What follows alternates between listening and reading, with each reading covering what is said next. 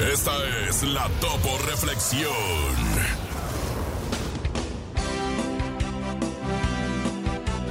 Nunca es demasiado tarde para ser la persona que podrías haber sido.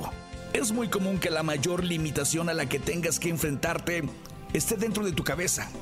La mente es muy peligrosa si no se sabe controlar. ¿Te has dicho alguna vez que no es posible hacer algo simplemente porque eres demasiado mayor para ello? La edad, amigo, amiga, no es más que un número y tienes que entenderlo como tal. Hay personas que con más de 60 y 70 años han atravesado el Atlántico en kayak. Mujeres de más de 75 años que viajan solas o empiezan carreras universitarias. Te das cuenta de que la única persona que se autolimita eres tú mismo.